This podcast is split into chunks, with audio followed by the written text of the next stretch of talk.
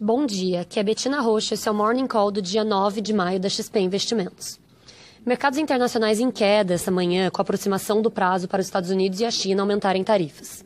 Ontem, a pressão intensificou-se após o presidente Donald Trump aumentar sua rígida retórica. Em comentários aos apoiadores em um comício, ele disse que a China quebrou o acordo e pagaria, embora tenha acrescentado que tudo vai dar certo. Pequim advertiu que vai retaliar o aumento de tarifas dos Estados Unidos. O vice-premier chinês, Liu He, está programado para visitar os Estados Unidos hoje e amanhã.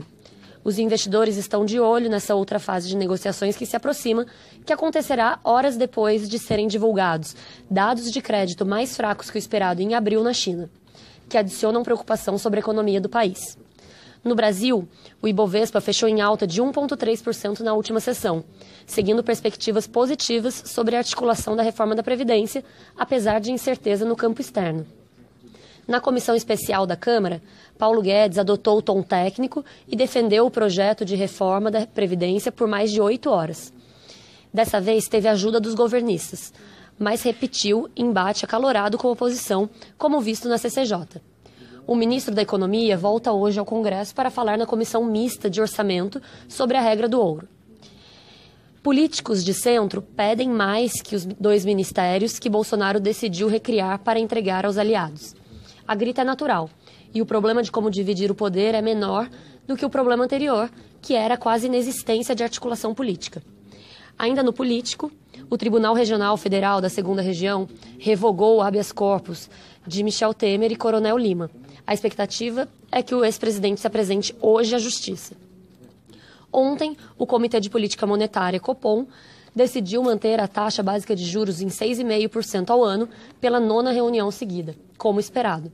Segundo o comunicado, além dos choques na atividade, ainda são grandes as incertezas e a necessidade de deixar em aberto a trajetória da política monetária.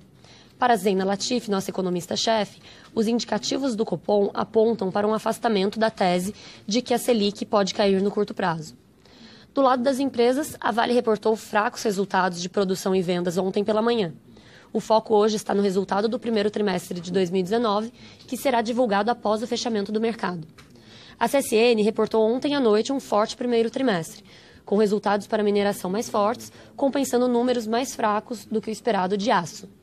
Por fim, as ações do Grupo Pão de Açúcar registraram as maiores baixas do Ibovespa no pregão de ontem, caindo 7,5% refletindo incertezas sobre eventual combinação de ativos do Cassino na América Latina, depois de notícia publicada no jornal o Globo.